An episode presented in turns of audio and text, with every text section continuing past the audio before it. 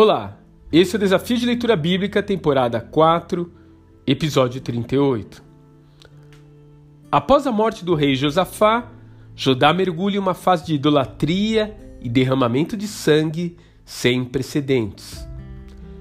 Seu momento mais tenebroso acontece quando Atalia, filha de Isabel, mata seus próprios parentes e descendentes para garantir sua posição no trono real.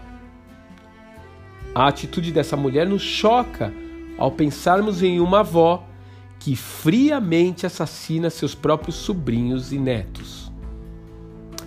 Mas, na verdade, essa é a essência do que chamamos espírito do anticristo. Ele se manifestou muitas vezes no passado, através de Faraó, de Herodes e de tantos outros ditadores ao longo da história que se entregaram a essa inspiração demoníaca.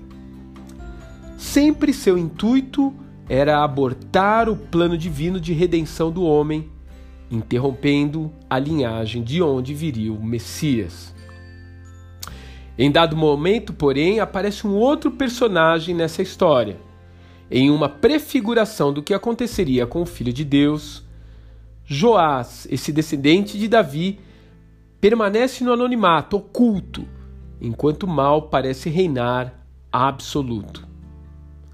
Porém, no tempo determinado, ele sai do templo, onde ele havia ficado escondido por anos, e assume o trono que lhe pertencia, trazendo de volta a paz e a justiça para aquela terra.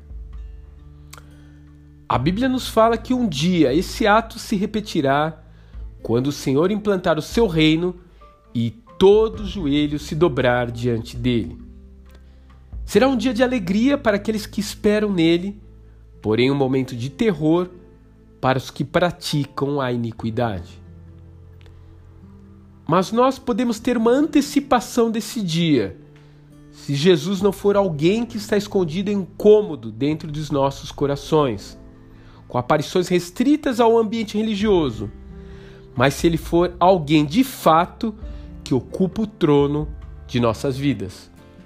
Afinal de contas, quando Cristo é levantado em nosso viver diário, não há trevas ou opressão que o possam resistir.